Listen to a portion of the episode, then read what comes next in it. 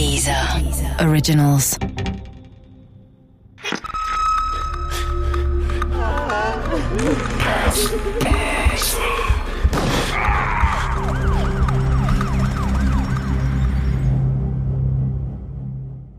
Diese Geschichte beruht auf einer wahren Begebenheit. Die Namen der Beteiligten wurden geändert. Stadt in Angst von Thomas C. Nevius. Teil 1 Natürlich hatten damals alle Angst. Klar, was denn auch sonst? Meine Mutter auch, meine Freundin, die Mädchen in der Schule, unsere Nachbarn. Alle. Ich auch. Und klar, von heute aus betrachtet waren die Reaktionen vielleicht zu heftig, die Verunsicherung zu groß. Angst ist immer ein schlechter Ratgeber. Aber damals, in dem Moment, in der Zeit, da hatte man einfach jeden Grund, panisch zu werden. Das finde ich bis heute. Ich meine, es gab keinen Verdächtigen, keine Beweise, keine konkrete Spur. Und wenn es jeder sein kann und die Polizei einfach nichts vorzuweisen hat und allen klar ist, dass das Morden weitergehen wird, bis sie den Täter gefunden und verhaftet haben, dann kann man durchaus mal die Nerven verlieren. Dieses Gefühl zu wissen, dass da draußen einer rumrannte und nachts Frauen ermordete. Mir läuft immer noch ein Schauer den Rücken runter, wenn ich daran denke.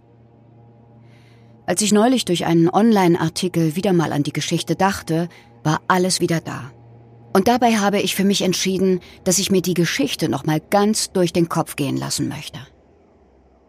Ich bin inzwischen auch erwachsen, habe eine Ausbildung im Einzelhandel gemacht, bin verheiratet und habe selber Kinder, die viel zu schnell groß werden.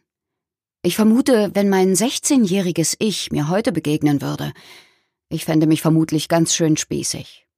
Von heute aus gesehen bewerte ich natürlich vieles anders, klar. Und dazu kommt, dass ich dieses Mal auch nicht mit Freunden von früher die Geschichte nochmal durchgehen wollte, sondern mit Außenstehenden, die mir vielleicht einen ganz neuen Blick auf das Geschehene geben können. Darum habe ich zum Beispiel jemanden wie Professor Nils Habermann gesucht und gefunden.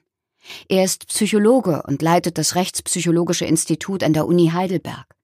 Meine erste Frage an ihn war, ob sich so eine Geschichte wie damals, ein ähnlich gelagerter Fall, ob der heute nochmal passieren könnte.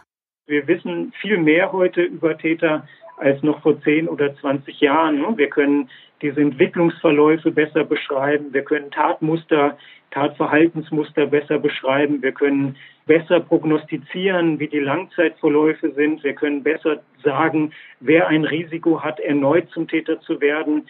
Wir können sagen, bei wem möglicherweise Therapiemethoden anschlagen können, ob sich Risiken möglicherweise reduzieren lassen. Also das ist vielleicht die gute Botschaft. Aber um das alles zu verstehen, muss man zuerst wissen, woher ich komme und wo all das geschehen ist. Nämlich in Kehl. Nie gehört? Keine Sorge, das kennen wir. Kehl hat heute gut 35.000 Einwohner. Um die Jahrtausendwende, als alles geschah, waren es noch 5000 weniger. Das Wappen der Stadt zeigt in Silber einen schwarzen Anker, beseitet von zwei roten Rosen. Es gibt eine Stadthalle, ein Kino, der Wasserturm gilt als Wahrzeichen. Am Wochenende spielt der Kehler Fußballverein 07 e.V. und sogar einen Hafen und einen Flughafen für Segel- und Motorflugsport gibt es hier. Kehl ist wirklich kein schlechter Ort zum Leben, finde ich zumindest. Und das spricht sich mehr und mehr herum. Diesen Sommer zum Beispiel war der Campingplatz durchgehend ausgebucht.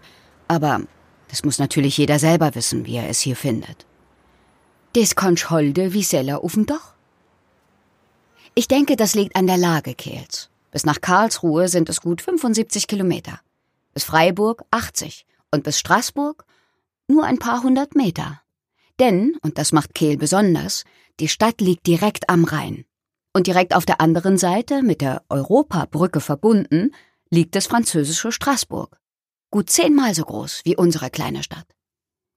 Ich wohnte damals in Kehl ich wohne hier noch heute. Und zwar sehr gerne. Und die Grenze, die war nach dem Wegfall der Kontrollen schnell vergessen.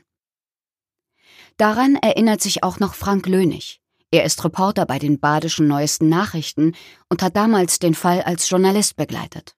Also für die Menschen war eigentlich der Wegfall der Grenze die entscheidende Veränderung zwischen Kehl und Straßburg, dass man eben ohne anzuhalten über die Europabrücke fahren konnte Ansonsten bleiben eigentlich die Kontakte der Menschen eher darauf beschränkt, dass man halt mal in Straßburg eine kulturelle Veranstaltung besucht oder dass man sich dort einen Côte de Bœuf kauft.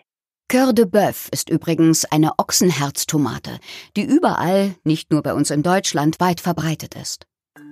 Jedenfalls, damals, als alles geschah, sah ich das natürlich anders. Ich war 16, wohnte noch bei meinen Eltern ging zur Schule und hatte, von heute aus betrachtet, keine echten Probleme. Ich hatte ganz gute Noten, arbeitete am Wochenende in einer Pizzeria. Und wenn mich etwas nervte, dann vielleicht meine jüngere Schwester oder meine Eltern, die ich für wahnsinnig spießig hielt. Aber das war auch schon alles. Alles begann 1999. Wissen Sie noch? Da war Gerhard Schröder Bundeskanzler. Für zwei Minuten wurde es bei einer Sonnenfinsternis am Tage zappenduster. Bill Clinton wurde in der Lewinsky-Affäre freigesprochen. In Russland trat Boris Jelzin als Präsident zurück und übergab die Geschäfte an Wladimir Putin. Und alle warteten darauf, ob der Y2K-Bug tatsächlich zur Jahrtausendwende einen globalen Blackout verursachen wird. Gut, okay. In meinem persönlichen Jahresrückblick wäre es vermutlich eher um Mambo Number 5 in der Disco gegangen um Matrix und den Film Blair Witch Project im Kino oder dass man sich jetzt wirklich mal eine E-Mail-Adresse fürs Internet zulegen musste. Das machte ja jetzt jeder. Man muss inzwischen, glaube ich, zur Sicherheit auch nochmal erwähnen, dass es damals noch keine Smartphones mit YouTube, Instagram und dem ganzen Zeug gab. Wenn ich in Ruhe mit meiner Freundin Carla aus Hannover telefonieren wollte, musste ich immer zur Telefonzelle laufen, weil zu Hause irgendwann meine kleine Schwester nervte oder mein Vater gestikulierend zu verstehen gab, dass ich endlich Schluss machen sollte. Naja, jedenfalls geschah in diesem Jahr 1999 noch etwas. Genauer gesagt am 11. Oktober 1999. Hatice C. steht auch an diesem Morgen früh auf. Sie arbeitet im Altenheim. Als sie das Gelände betritt, ist es noch dunkel. Sie ahnt nicht, dass da draußen einer in der Dunkelheit auf sie gewartet hat. Sie weiß nicht, dass sie das erste Opfer einer ganzen Mordserie sein wird. Denn plötzlich, wie aus dem Nichts, taucht eine Gestalt vor ihr auf und schlägt mit einem Hammer auf die junge Frau ein. Immer und immer wieder. Ein brutaler Überfall, ein furchtbarer Mord. Hatice C. wird ihren Verletzungen erlegen. Der Körper der jungen Frau ist teilweise entkleidet. Hose und Slip liegen neben der Toten. Die Spuren lassen ein Sexualverbrechen vermuten. Das war der erste Mord. Und klar war das damals in der Zeitung. Ein Mord in Kehl, das war mitnichten etwas Normales. Das war keine Randnotiz, darüber sprach man. Und natürlich, das war furchtbar, schrecklich, widerlich. Und dann war es eben auch so, dass man dachte, sowas passiert.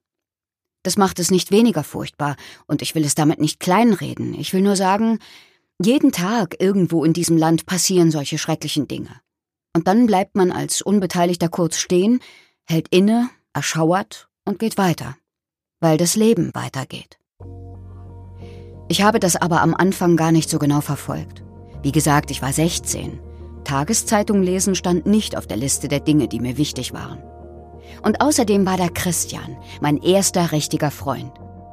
Ich war sowas von verknallt, ich kannte kein anderes Thema mehr. Christian war 17, fast 18 und machte gerade seinen Führerschein. Wir verbrachten jede freie Minute miteinander. Wir sahen uns jeden Tag, auch wenn Christian nicht bei uns zu Hause und auch ich nicht bei ihm übernachten durfte. Der Christian. Gut küssen konnte der. Und schön war er auch. Ich habe keine Ahnung, was der heute macht. Wir haben uns nie mehr gesehen, als alles vorbei war.